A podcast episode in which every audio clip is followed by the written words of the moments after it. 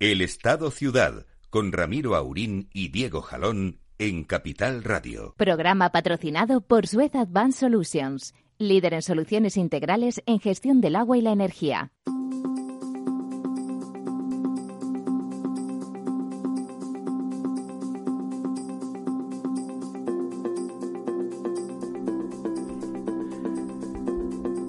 Buenos días, amigas y amigos. Aquí estamos en esta tarde otoñal, por lo menos en, en Madrid, la capital de España. De esta España que parece que dentro de, algún, de algunas semanas eh, el español no va a ser lengua vehicular en todo su territorio, por lo menos hasta que el Tribunal Constitucional lo remedie.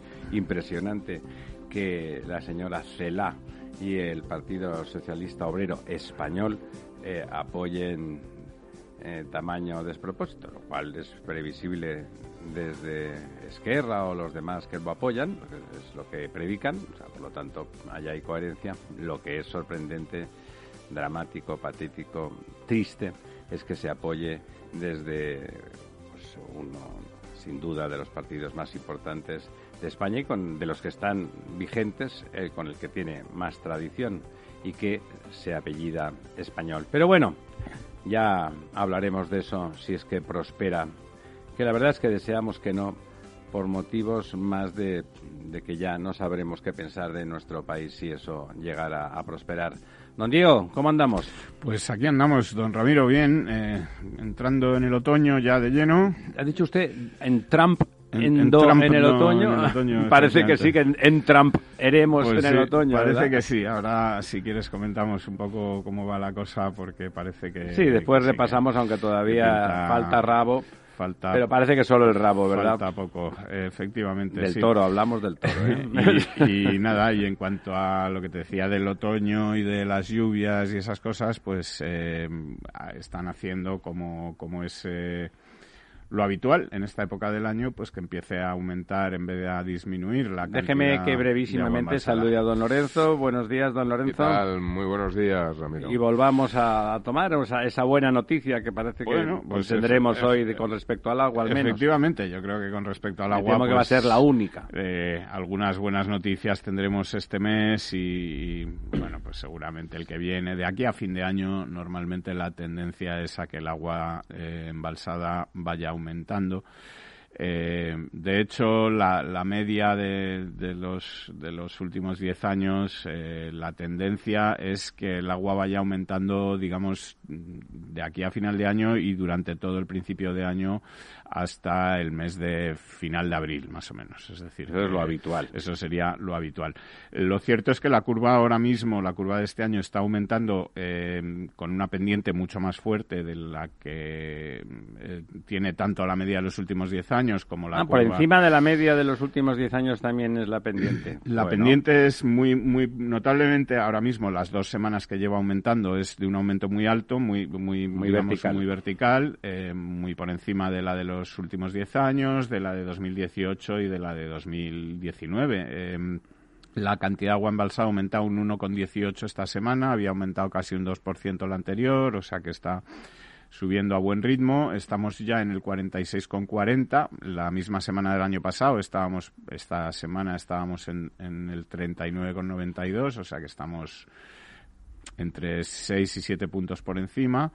Eh, la media de los últimos 10 años en esta semana era del 53%, o sea que está eh, también 6 puntos por encima de, la de este año. Pero ya te digo, nos estamos acercando a bastante velocidad a la curva de, de la media de los últimos 10 años y alejándonos de la de 2019, que por estas fechas pues no fue para nada un buen año, ¿no? Eh, por cuencas, eh, bueno, pues es eh, un poco la misma tónica de siempre, porque las dos cuencas que están peor y que llevan peor desde hace ya muchos meses, y aquí lo venimos comentando, que son la del Guadiana y la del Guadalquivir, apenas crecen. El Guadalquivir sube un 0,05%, 4 hectómetros cúbicos más, que prácticamente es, muy poquito, Y la cuenca del Guadiana un 0,25 que son pues 23 hectómetros cúbicos más, es prácticamente quedarse igual eh, que estaban la semana pasada. Eh, y ya te digo, rondando las dos, eh, una el 30,50% y la otra el 30,52%. Que es muy poco para esta época. Muy bajos. Sin embargo, eh, otra cuenca que estaba, bueno, así regular, que era la cuenca del Tajo, aumenta un 2,27%. Aquí sí que ha llovido mucho, como comentábamos. ¿Cuenca media o cuenca alta? En el sistema central, sobre todo la cuenca baja, media y baja del Tajo es la que más agua ha recibido. O sea, la, que menos afecta al trasvase digamos que la cantidad de agua de lluvia eh, ha sido muy, muy notable y lo comentábamos la semana pasada en, toda la, Sierra de Gredos, en, en Sistema Central. Sí, provincias de Cáceres, de Ávila, etcétera donde las cantidades de agua registrada pues eran no solamente eran récords sino que duplicaban el récord anterior y, esto pues se está notando y sigue llegando todavía ese agua, además de que ha seguido cayendo y, y hoy mismo ha seguido lloviendo, o sea que la previsión para la semana que viene es que esto se, va a, mantener. La cuenca del Ebro y la de, sube un 0,78, pero sin embargo la cuenca del Duero es la que sube con mucha fuerza, un 3,50%, pues porque también es en este lado, digamos, oeste de España donde más ha, llovido, ¿no? Eh, luego ya, pues las, el resto de cuencas, pues eh, que son, digamos, pequeñas, se mantienen un poco más o menos, pues el Júcar sube un 0,14, el Guadalete Barbate un 0,09, Mediterránea Andaluza baja un 0,60, es decir, no hay grandes diferencias, salvo... Y las cuencas andaluzas, por eso, mal en general, ¿eh? sí, la única... sufriendo... La única que se defiende bien es la cuenca del Tinto, Diel y Piedras, que, es atlántica. Que, es atlántica, que es una cuenca, digamos, de provincia de Huelva y, y que tiene un 62% de agua embalsada, pero el resto, pues bueno, Guadiana un 30, como te decía, Guadalquivir un 30, Guadalete Barbate un 36, que es muy poquito también, la Mediterránea andaluza un 41%, o sea que las cuencas cuencas andaluzas efectivamente están en niveles muy bajos. Y, sí, la del Tinto Diel es una cuenca pequeña. Efectivamente, es una de la, tercera más pequeña de España con 143 vamos, con 229, perdón, hectómetros cúbicos, que es un embalse. Es un embalse mediano. Efectivamente. Y bueno, pues eh, como te decía, mm, la, tendencia va a seguir siendo a, que siga aumentando, a que siga creciendo la cantidad de agua embalsada en los próximos, en los próximos días, las próximas semanas. Y, bueno, pues eh, tendremos que fiarnos de esto porque, eh, como hemos comentado, pues tampoco en los presupuestos generales del Estado hay eh, ni en el plan de resiliencia previsión de construir o de aumentar la capacidad de, de recogida de agua de lluvia, con lo cual, pues eh, tendremos que confiar en que siga lloviendo para que para que los embalses pues no se queden vacíos y no nos den no nos den un susto. El embalse de, de San Juan sube 6 hectómetros cúbicos se sitúa ya en 40 sobre un total de 138 para tranquilidad de don Lorenzo. eh, para tranquilidad de don Lorenzo es poco pero cada vez cada vez está tampoco es muy grande está mejor no es decir que es un poco el... Júcar y Segura, seguro que lo ha dicho usted, pero no... panorama que tenemos, pues eh, mira, Júcar y Segura siguen muy, muy parecido a lo que a lo que estaban la semana pasada, con variaciones muy, muy pequeñas, y la cuenca del Júcar está en el 46,70%, con una disminución del 0,14%, eh, es una de las cuencas, o sea, una cuenca que es tradicionalmente estresada, pero que este año no lo ha estado, por lo menos no lo ha estado a final de año y está, pues fíjate, a niveles de, la cuenca del Tajo, etcétera, o sea, tiene muchas, muchas, cuencas por debajo. Y la cuenca del Segura en un 36%, pues eh, baja también un 0,79 eh, hoy precisamente estaba lloviendo en, la zona y es posible la región de Murcia. en la región de Murcia y es posible que, bueno que aumente esta cantidad de agua embalsada. De todas formas, la cuenca del, del Segura que como te digo está en un 36%, está notablemente por encima de cómo estaba en 2018 y en 2019. O sea que este año está mucho mejor que los dos años anteriores y está muy pegada o muy próxima a la media de los, de los últimos 10 años. Bueno, pues nada, estupendo, nos alegramos.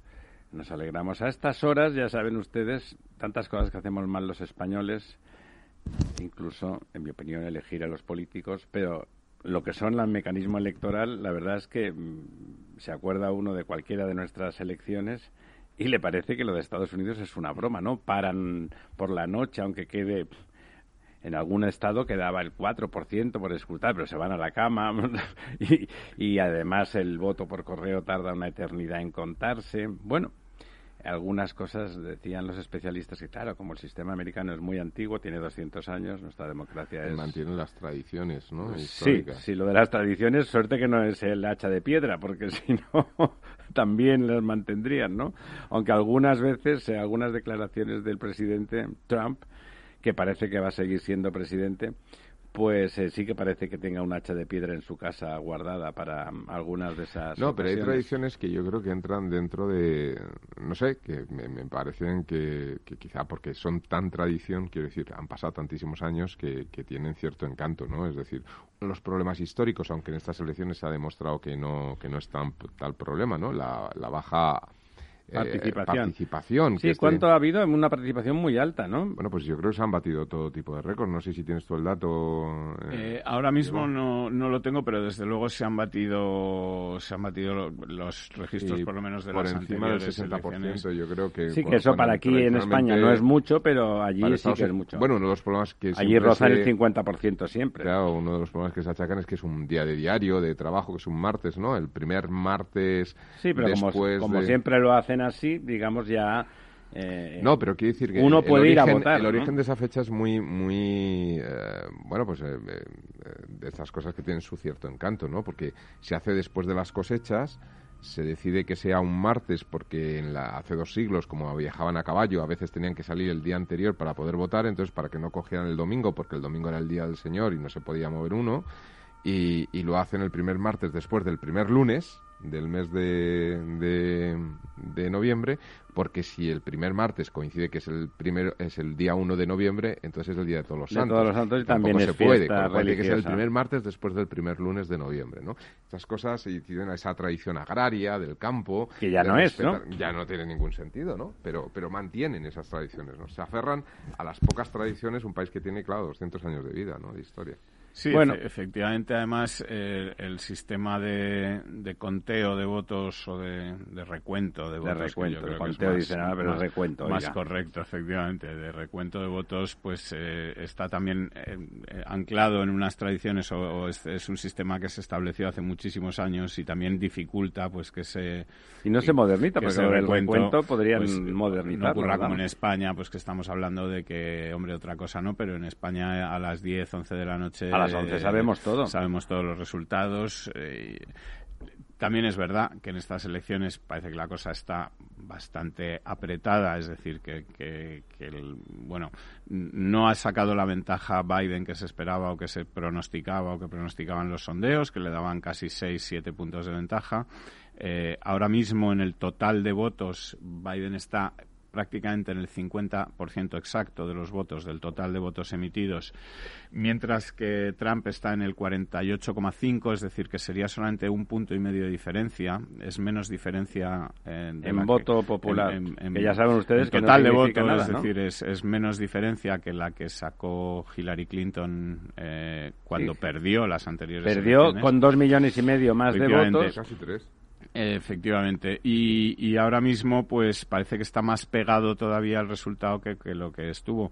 Eh, yo viendo un poco lo que lo que hay eh, y lo que queda, ¿no? Y lo que queda, pues creo que la victoria acabará siendo para Trump, porque los estados, eh, mira, te doy rápidamente los datos. Los estados que están, digamos, en cuestión y que además van a ser decisivos serían Pensilvania, que tiene 20 votos electorales. Recordemos que ahora mismo Trump tiene atribuidos exactamente 200 13 frente a los 224 que tiene, Biden. que tiene Biden. El total sería 270 necesario y eh, en Pensilvania, por ejemplo, donde se juegan 20 votos electorales, Trump eh, aventaja en prácticamente ocho puntos porcentuales. Sí, dicen los expertos que ese es el único estado que el voto por correo podría revertir. bueno, los, los medios... Pueden seguir votando los siguientes tres días. No, lo, que no, es que puedan seguir votando, es que los votos que se han emitido ya pueden seguir llegando aunque, eh, aunque se haya, es decir, que, que, que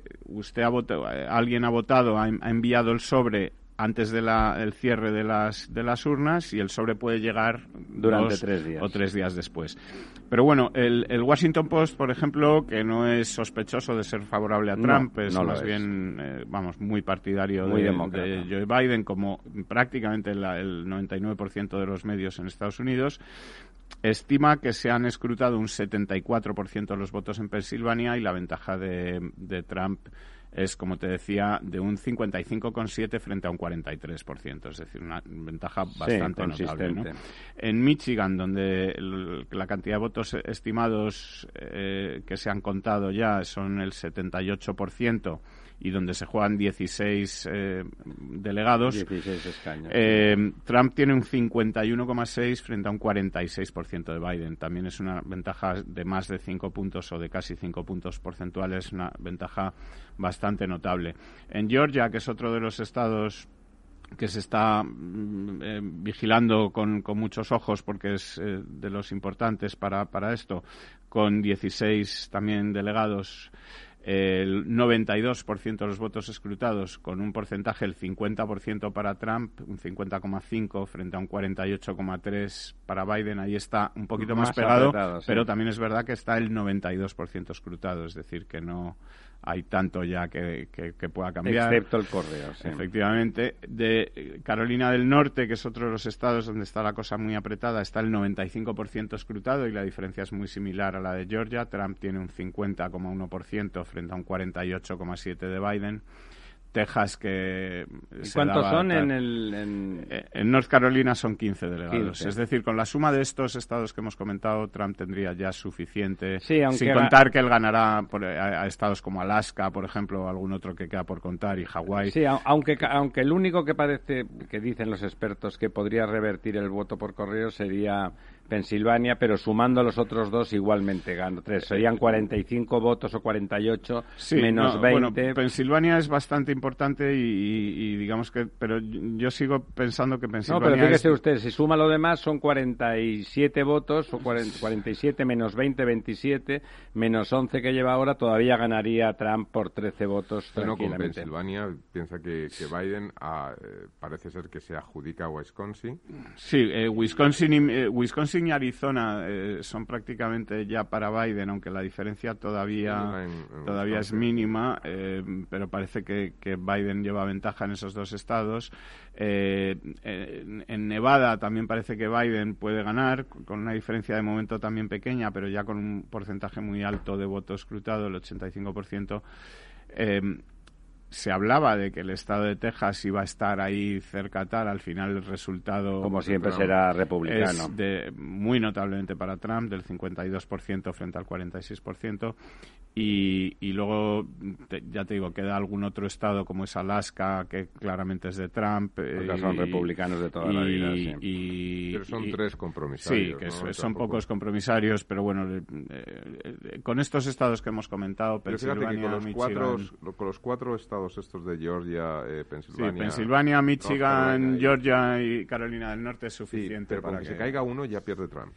Sí, efectivamente, pero parece que, los, tiene, todos bastante amarrados. digamos que, aunque eh, oía a alguien especializado que el voto por correo es mayoritariamente demócrata siempre, digamos el votante republicano es poco de, de, escribir, y, y, pero el único que estaría en discusión a través del voto por correo podría ser Pensilvania. Eh, confían en eso. Los otros los dan por perdidos realmente, más allá de la cara que pongan, los dan por perdidos. Bueno, cuando se sepa bueno, eh, se sepa el voto por correo en Pensilvania, sabremos. una diferencia también muy estrecha. ¿eh? Eh, va ganando Trump, pero está muy estrecha. Es verdad que está en el 95%. Es, es, un, es un 2%, digo, dos puntos porcentuales, vamos. Es un, 40, un 51,6 frente a un 48,7, 1,9%. Bueno, veremos. pero está escrutado el 95%. Claro, es, mucho. Eh, en aquellos estados donde falta más por escrutar, como decíamos que es básicamente es Pensilvania y Michigan, la diferencia de Trump es mucho más grande. Es decir, eh, eh, tiene un buen colchón. Trump en Pensilvania lleva ahora mismo un 55,7 frente a un 43% de, los 90 millones de votos. son 12 puntos por delante lo que lleva Trump ahora mismo en Pensilvania, ¿eh? 12% de votos más. El 12 de los de los 90 millones de personas que votaron anticipadamente, no sabemos cuántos eh, fueron por correo y cuántos fueron eso que van a su colegio electoral y votan. No, pero la gran mayoría es voto anticipado, es decir, voto que se está que se ha contado ya o que se O sea, voto no por correo. No por correo, efectivamente. De gente que va a su colegio y vota allí, ¿no? Efectivamente. Entonces, bueno, yo mm, te vuelvo a decir, yo creo con los con las cifras, con los números que están La verdad es que dinero no nos eh, apostaríamos ahora a favor de eh, Biden. Efectivamente, y además es que no se han cumplido, digamos, los presupuestos en los que Biden tendría que, cimentar una victoria sobre Trump, que es, bueno, pues que hubiera realmente eh, ganado muchos votos de diferencia, que no parece el que no Parece, no parece, Y que se hubieran cumplido estas expectativas en las encuestas que le daban un 50 52% frente a un 46 de, de, Trump. Una victoria de Trump, el problema que tiene es que va a tener efectos eh, eh, casi inmediatos muy perniciosos para Europa. ¿no? Eh, de pronto el señor Boris Johnson estaba preocupado por si perdía Donald Trump de cara a ese acuerdo comercial entre Estados Unidos. Sí, sí, que le salve a él el trasero, porque realmente lo del Reino Unido. Con lo cual es posible que Boris Johnson en estos momentos, si gana Donald Trump, tenga una posición mucho más fuerte o más de fuerza en el proceso del Brexit y quizás nos estamos acercando a un Brexit duro de verdad, porque los ingleses lo que hacen es cambiar un poco de marco, marco económico. Pero ustedes creen que realmente el señor Trump, Trump, ¿no? Ellos le llaman Trump prácticamente nosotros nos empeñamos en abrirlo, pero ellos lo cierran. Eh, ¿Le va a dar muchas ventajas a Boris Johnson, más allá de animarlo a que rompa la Unión Europea? ¿Que le va a dar eh, realmente... eso es lo que parece ser que tienen pactado, ¿no? Algo más que besitos, que luego lo del pan ya... Bueno, ¿eh? parece ser que públicamente al menos sí ofreció eso Donald Trump, ¿no? Y, y, da la sensación de que, de que sí que puede ser. Mm, es una manera de minar Europa, ¿no? Y, sí, que parece que es su objetivo, ¿no? acabar con los aliados, ¿no? Acabar con la gran alianza. Bueno, acabar con la competencia económica y comercial, ¿no? Y en este sentido, pues Europa tecnológicamente...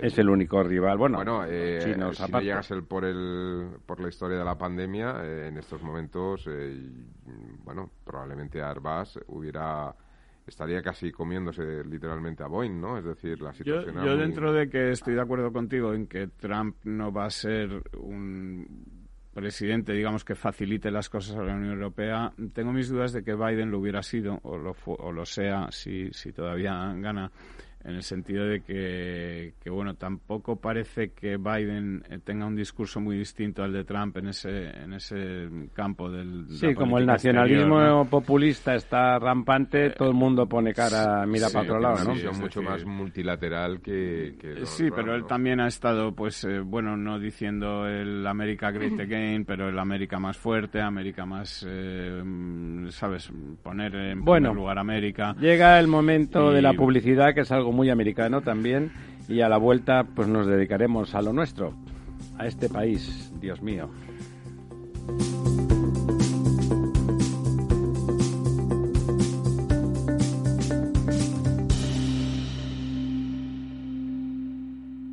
El Estado Ciudad, con Ramiro Aurín y Diego Jalón en Capital Radio. Si no tuvieras beneficios invirtiendo tu dinero, ¿te cobrarías? Nosotros tampoco. Así es el Result Investment de Finanbest, un modelo de remuneración variable en el que tienes mucho que ganar. Porque solo ganamos si tú ganas primero, o lo que es lo mismo, si no sumamos, no restamos. Finanbest, tú ganas. Capital Radio. Si te gusta la cocina gallega de siempre, en el Mesón Gallego 1 y el Mesón Gallego 2 encontrarás los mejores pescados y mariscos de las costas junto a recetas de la Galicia interior, además de las carnes de Sanabria y los mejores embutidos de Zamora y nuestra terraza. Te esperamos en la calle Muller 35, teléfono 91 579 3623 y en la Plaza de la Remonta 13, teléfono 91 579 0769. Una recomendación del programa gastronómico Mesa y Descanso. Gráficas Naciones. Más de 50 años de experiencia en el sector de las artes gráficas. Apostamos por la última tecnología tanto en impresión offset como en digital y gran formato. Realizamos todo tipo de impresión. Tarjetas de visita, folletos, libros, vinilos, decoración y montaje de stands. Más información en el 91 629 2145 o en gráficasnaciones.es.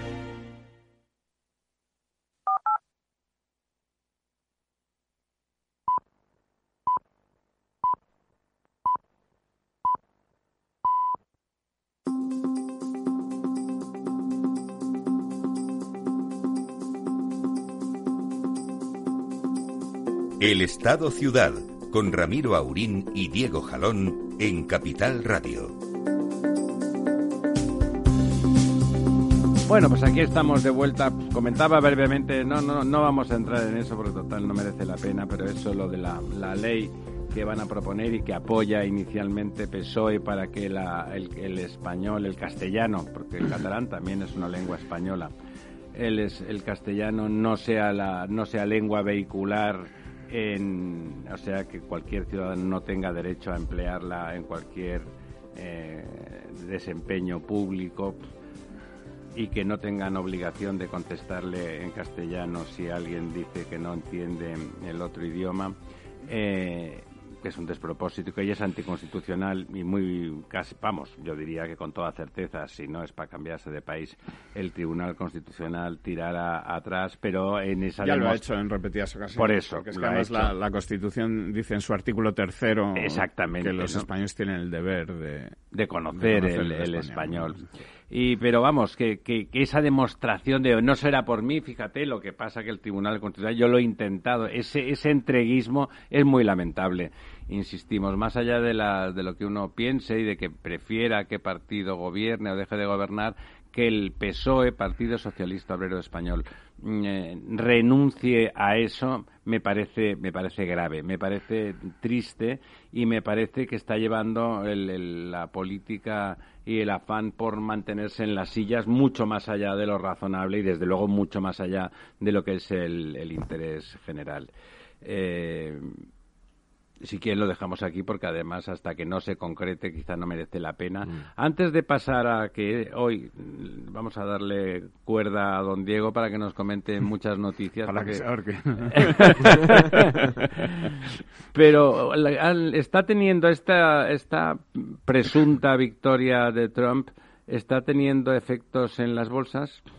Bueno, la verdad es que las bolsas americanas eh, cerraron con subidas. En Europa están subiendo ligeramente, pero en España no, ¿no? España y Portugal. España no tiene ningún motivo para alegrarse en ningún caso. Están bajando ligeramente y, bueno, al menos hace cinco minutos que, las, he visto en Bloomberg, ¿no? Eh, pero el resto de bolsas europeas están en verde, mm, planas, pero en verde. Yo creo que están un poco a la expectativa. Están todavía a la expectativa. ¿A usted le parece que que alguno de los dos resultados tendría efectos más contundentes respecto a, la bolsa? Yo creo que eh, Europa podría ser muy castigada a corto plazo con una victoria de Trump eh, por el lado del Brexit, ¿no? O sea, yo creo que Boris Johnson eh, ya había declarado su temor de que Biden fuera presidente de Estados Unidos un poco por ese acuerdo de tratado libre comercio con Estados Unidos y el Reino Unido si gana Trump y cumple su palabra, que también está por ver, ¿no? Porque Trump es un personaje en ese sentido un tanto singular, pues bueno, yo creo que tiene una posición mucho más de fuerza el Reino Unido y podemos encaminarnos también, porque no hay tiempo, hacia un Brexit duro perfectamente, ¿no? Eh, hacia un no acuerdo, ¿no? Y esto pues puede... Una tormenta perfecta. Claro, esto puede tener una, un efecto serio en el resto de Europa a corto plazo. También es verdad que una victoria de Trump y un efecto eh, por la vía Brexit de, esta magnitud, pues llevaría, yo entiendo, a buscar soluciones más eh, solidarias dentro de Europa. Es decir, probablemente Europa se construya más rápidamente también, porque, porque por necesidad, ¿no? contra alguien, ¿verdad? Claro.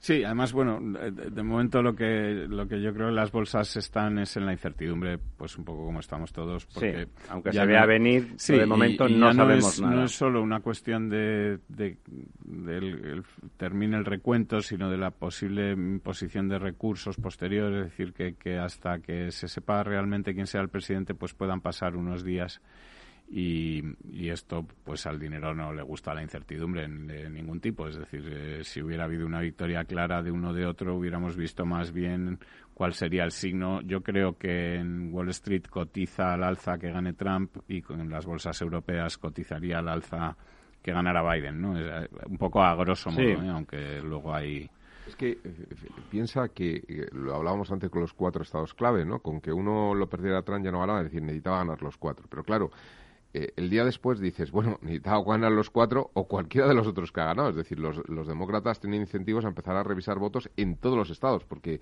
como finalmente con esos cuatro... Si los como haya diferencias pequeñas en algún sitio, al final Trump estaría cinco o seis eh, compromisarios por encima de los demócratas, ¿no? Con lo cual, cualquier estado, menos Alaska, que tiene tres, el resto que tuviera seis o siete, con tal de que cambie de signo, ya, está. ya han ganado los demócratas. Por lo tanto, la, la guerra está abierta, ¿no?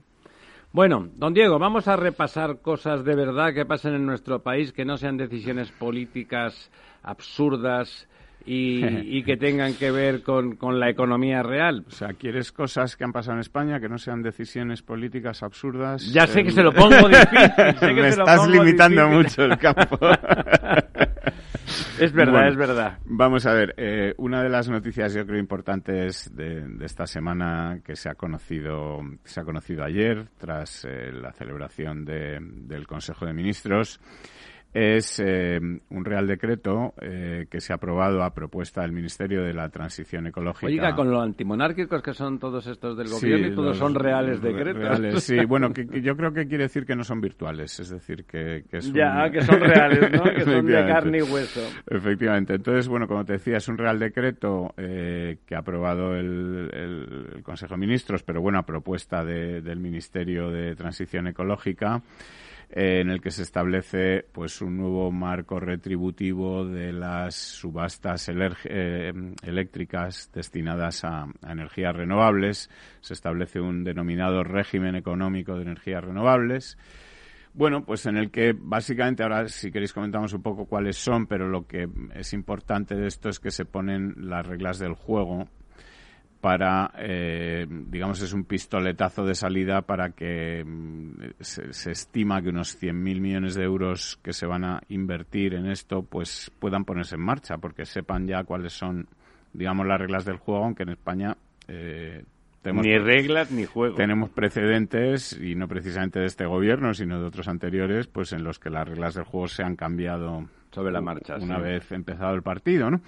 Pero bueno, Esperemos que, hayamos escarmentado de lo que ocurrió con, con este ah, cambio de reglas y los recursos y los problemas que nos ha traído en el extranjero, vamos, problemas internacionales y en tribunales de arbitraje, y que, digamos, esto sea un, un, un modelo estable que por lo menos jurídicamente eh, que por lo menos permita pues, pues, como te digo em, eh, que, que, estas inversiones se, se produzcan y, y los inversores respeten. los inversores quieran invertir a mí de entrada eh, creo que un tema tan importante como este a lo mejor no sé si el real decreto en el que digamos es una fórmula que no es una discusión parlamentaria ni es un consenso ni es un acuerdo con otras fuerzas políticas sino que es digamos una decisión del Ministerio. con perfil técnico dentro de un orden. Se pone en marcha, no sé si es eh, el modelo más adecuado para garantizar una estabilidad más allá de los cuatro años o de los tres años que quedan. Bueno, nadie ha manifestado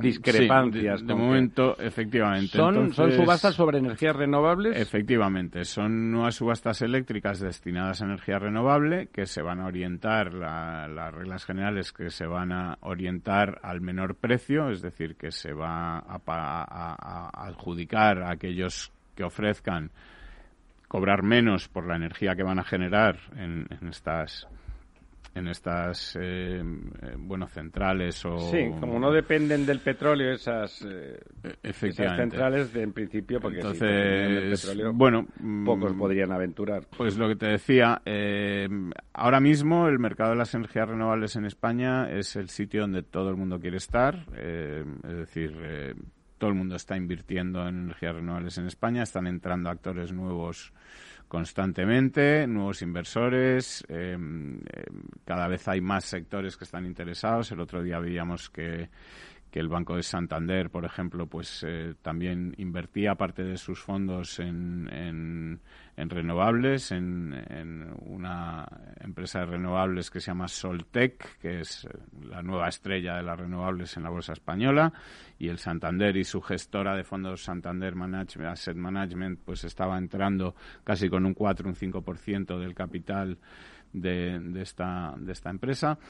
Eh, pero vamos, es un ejemplo más. Te quiero decir es que casi todas, eh, no hay ya empresa energética y no solo energética, sino de otros, de otros tipos, es decir, empresas o, fondos de inversión que no quieran tener una parte en el, en el pastel de las renovables en España.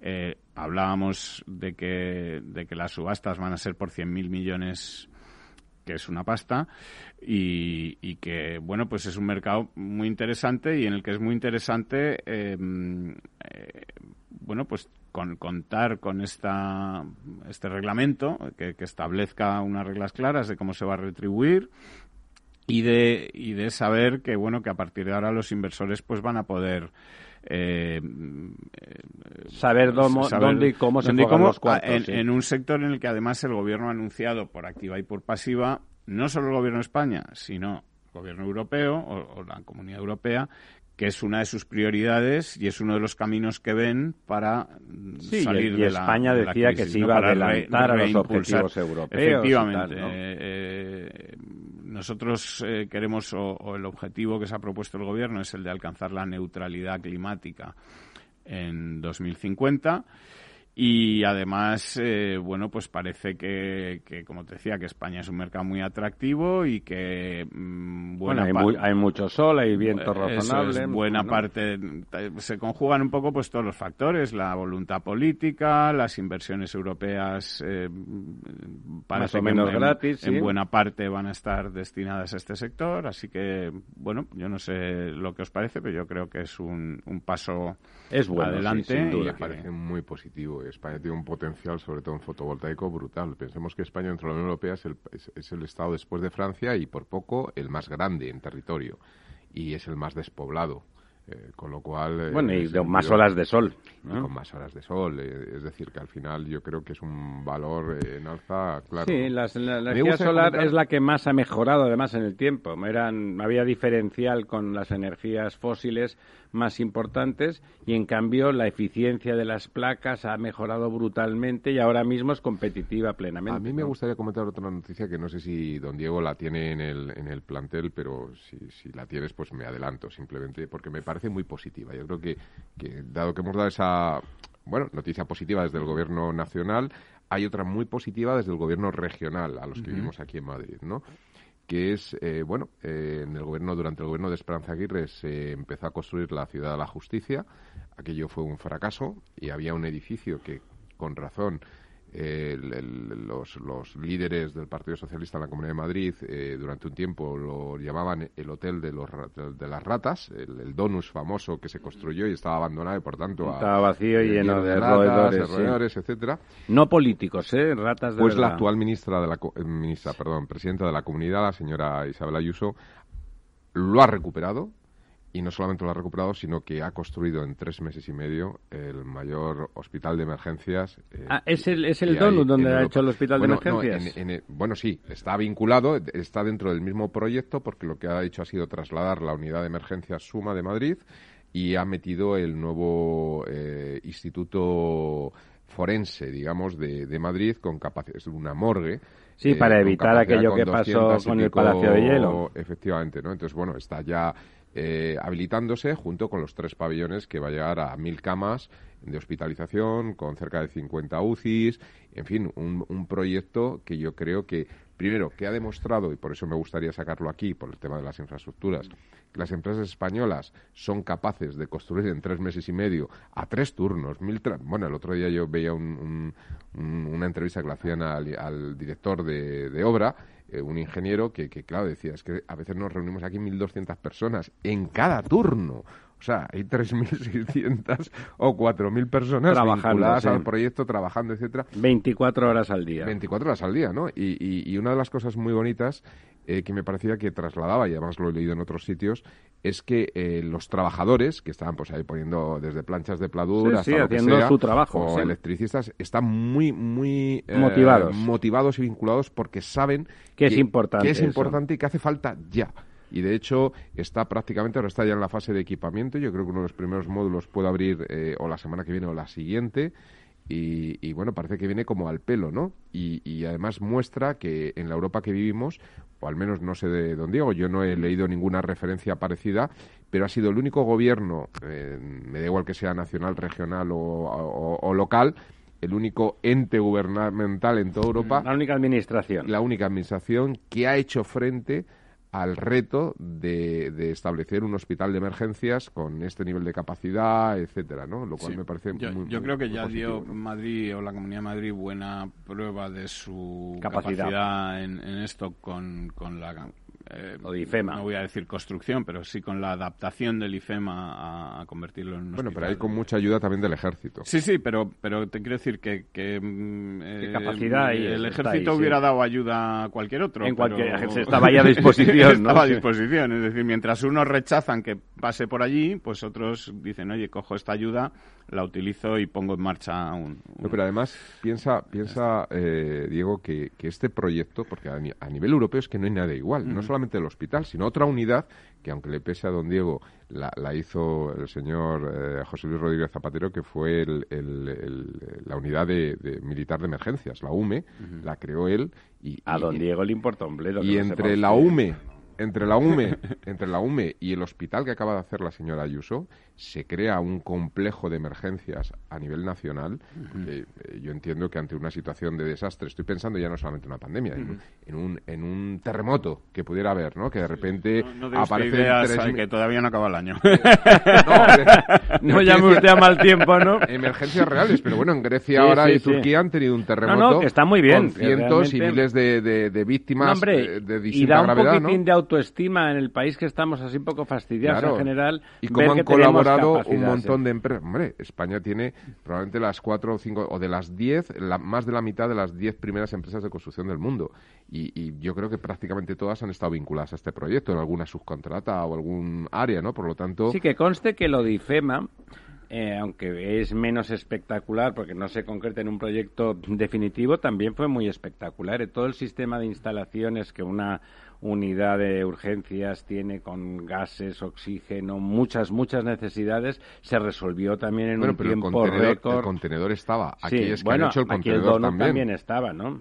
No, el donus simplemente que sería la parte, digamos, de la morgue, pero el resto de edificios son de nueva planta, se han construido nuevos, además se ha hecho un, entramado de conexión por túneles entre todos los edificios, incluida la morgue. como suele hacerse en estos que, que tiene una cimentación seria, que no es un sistema modular como hicieron en Wuhan los chinos que llevaban ahí casi con el camión y iban adaptando módulos. Era un prefabricado, sí. Eso es, esto realmente es una obra eh, seria, eh, solamente que en un tiempo récord, a base de tres turnos, pensemos que han sido casi cuatro meses, si lo multiplicas por tres ya estamos cerca del año, ¿no? Entonces realmente es, un periodo, eh, activo de obra. Como dice usted de los trabajadores, qué buen vasallo si hubiese buen señor, ¿no? Se están ahí dispuestos esperando un liderazgo y un proyecto de país que merezca la pena para volcarse. Y además, desde el punto de vista político, yo creo que esto a la señora Ayuso la va a respaldar muchísimo. Eh, el hecho de ser la única que, bueno, que, ha previsto siempre habrá un batallón mediático al servicio de quien sea. Esto es así ahora mismo en este país. Bueno, ahora lo que parece bastante evidente es que los datos eh, están diciendo que la gestión en Madrid mm, funciona de, la pandemia está dando resultados. No estoy autorizado para decir de dónde sale ni nada, pero mm, les aseguro que los datos en la comunidad eh, funcionan.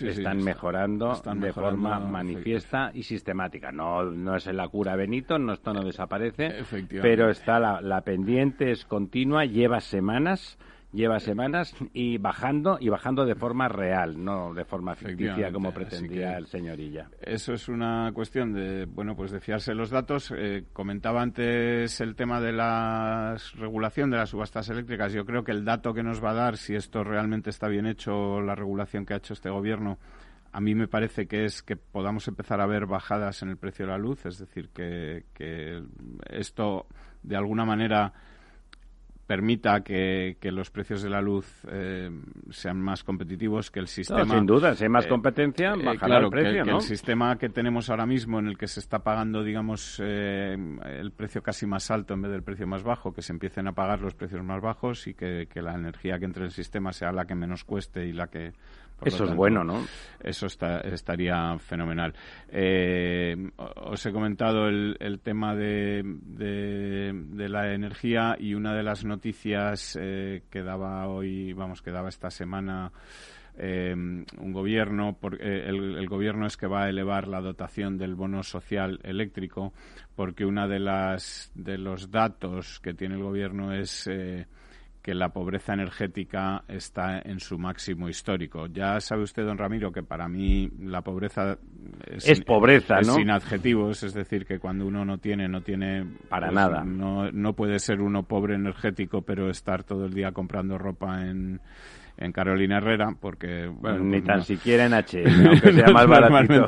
cuando uno es pobre es pobre, pero vamos, que, que la cantidad de hogares acogidos al bono social que digamos es el que tiene el descuento ¿no? para familias vulnerables y que de ellos casi la mitad son vulnerables severos, pues según los datos recogidos por la, Comisión Nacional de Mercados y la Competencia es de 1,3 millones eh, son muchos, ¿eh? españoles que son que son un montón, ¿no? Eh, bueno, eh, esto mm, quiere decir que el gobierno, pues en este escenario, ha, ha, decidido destinar más recursos o una partida de reciente creación incluida en los presupuestos generales del Estado para un bono social térmico. Yo, discúlpenme, la, la eh, o sea, nomenclatura es del gobierno, no me la atribuyan a mí. no, hombre, es una nomenclatura... Un, bono social térmico... Propagandista, para que esté claro que, intentan que los pobres no pasen frío. efectivamente, sufragar la calefacción de los más vulnerables, que son aquellos que ya reciben el bono social eléctrico, cuyo pago corre a cargo de las comercializadoras eh, eléctricas y este parece que será una partida del gobierno eh, es decir, que será el gobierno, es decir, que seremos todos. a mí no me parece mal que, a la gente realmente vulnerable les garanticemos pues el, agua, como ya ocurre. O sea, que en el caso de la electricidad siempre hay más conflicto. En el agua eso ocurre con tradicionalmente que se les cubre. luego están los voceros que dicen mentiras, pero se les cubre tradicionalmente el recibo. En el caso de la electricidad ha sido más conflictivo, pero también poco a poco, a través de los bonos sociales que se han ido ampliando. En los servicios públicos, en general. sí, bueno, pues sobre todo agua y electricidad significa el pack de la vivienda, ¿no? Lo importante es que los ayuntamientos de verdad tengan sus registros de vulnerables. Eso es. Se defina quién realmente es vulnerable y a partir de ahí todas las ayudas del sistema social tienen que ser para ellos, Eso es. Si realmente son vulnerables, ¿no? Aquí en España hay una institución que algunos vituperan porque tiene porque está vinculada a la Iglesia, que es Caritas. Caritas es una ONG técnicamente formidable con respecto a la cobertura de las ah, familias vulnerables. grupos ¿eh? vulnerables. O sea, técnicamente, y lo digo, digo, utilizo la expresión eh, deliberadamente, eh, si tienen ustedes o han tenido cualquiera de ustedes que haya tenido ocasión de tratar con ellos por cualquier motivo, esperemos que no haya sido porque sean ustedes tan vulnerables. De luego, si han sido vulnerables, es muy probable que hayan tratado con ellos porque realmente se ocupan, pero además conocen los problemas y les pueden hablar de ellos cuando cualquier otra institución o organización intenta hacer algo en relación eh, al, sector de la población vulnerable, desde luego, hablando con Cáritas se percibe expertise, ¿eh? se percibe mm. conocimiento, más allá de voluntad o, de que sean cristianos, que evidentemente, pues como está vinculado a la Iglesia, pues, eh, pues es una organización cristiana. No, no discriminan en absoluto su ayuda en función de si son personas de perfil religioso o no esos pobres o esas familias vulnerables. Bueno, y como dice usted, es muy importante que los eh, ayuntamientos, más allá del bla bla bla, tengan un aparato técnico. administración más cercana al Sí, capaz de identificar que cuando alguien deja de pagar, una pregunta rápida de las compañías, de lo que sean, de cualquier servicio público, digan, no, no, esta gente está fastidiada. Muy bien, pues no, no pasa nada. Este que sepamos es un jeta. Pues nada, si es un jeta, oye, jetas hay muchos, ya lo sabemos, y vulnerables también, probablemente más. Pero, pues nada, para que esté claro quién es quién y a quién hay que ayudar y a quién, pues para que el dinero que se destina a las ayudas pues sea más y mejor, llegue a quien, tiene que llegar. Don Diego, adelante. Bueno, pues me gustaría también comentar una noticia que eh, hemos eh, visto eh, en, el, en el Ágora, pero que además creo que tiene buena parte de, de culpa don Lorenzo Dávila en su elaboración que es eh, eh, la situación de Ciudad de México. Bueno, espectacular el, el reportaje de Don Lorenzo. De la distribución del agua en, en esta ciudad, eh, donde, bueno, pues malas decisiones, el empeño en una gestión pública sin, nefasta, hay que decirlo, corrupta, sin, sin, dejar entrar a la empresa privada, etcétera. Eh, bueno, pues eh, habla el reportaje mm, de don Lorenzo del 40% de los recursos que se pierden fugas del sistema de distribución y que Tuberías viejas, y un 70% de esta, de esta mega urbe de más de 22 millones de habitantes pues solo tiene acceso al agua unas, unas horas al día, ¿no? Eh, sí, incluso en los hoteles de cinco estrellas le ponen a usted las botellitas porque hay agua todos los días, pero más vale que no se la beba, ¿no? y además, no, no solamente lo que comenta, sino incluso la calidad también. Mm, es decir, que, es, una suma de todo. Es decir, es como el, un compendio de desgracias, ¿no? Porque, porque de mala gestión, ¿no? absolutamente, ¿no? Eh, porque además es un, es un es un entorno que es rico en agua, o sea que no, no tienen una, una sí, pero piense usted, es verdad, usted comenta que es rico en agua y es cierto, pero son muchos millones de personas. es verdad. Y, además, fíjese, uno de los problemas de Ciudad de México es que como es rico en agua se extrae con pozos, se ha estado extrayendo desde siempre, entonces la ciudad se hunde y esa es una de las causas de que los sistemas de tuberías se rompan y tengan muchísimas pérdidas la Ciudad de México no deja de hundirse en ningún momento, ¿no? En ningún momento. Don Diego, don Lorenzo, muchísimas gracias. El próximo miércoles sabremos que el emperador que nos toca durante los próximos cuatro años. Esperemos que sí, que de, aquí al próximo Bueno, sí, por lo menos habrá proclamación. Ya veremos si lo sabemos a ciencia cierta o no. Amigas, amigos, hasta el próximo miércoles. Gracias por oírnos. El Estado Ciudad con Ramiro Aurín y Diego Jalón en Capital Radio. Programa patrocinado por Suez Advanced Solutions, líder en soluciones integrales en gestión del agua y la energía. Descubre una tierra mágica de contrastes infinitos y momentos que te acompañarán toda la vida. Es León. Descubre y siente una tierra auténtica de instantes, historias y leyendas, de paisajes únicos, de historia, patrimonio, sabores y olores. Comparte León. Descubre una tierra con alma, una tierra para degustar, para perderse y para vivir intensamente. Siente León. Lo tienes muy cerca. Y ¿sabes una cosa? León, solo hay uno. Ven León y descúbrelo. Ven a León y vívelo.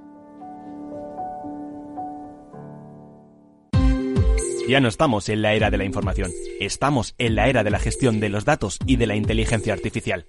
El tratamiento inteligente de estos datos proporciona un valor enorme a las empresas en sus procesos de negocio. En Piper Lab ayudamos a nuestros clientes a tomar decisiones de negocio basadas en datos. Escúchanos todos los lunes a las 10 y media de la mañana en el espacio de Big Data de Capital, la Bolsa y la Vida.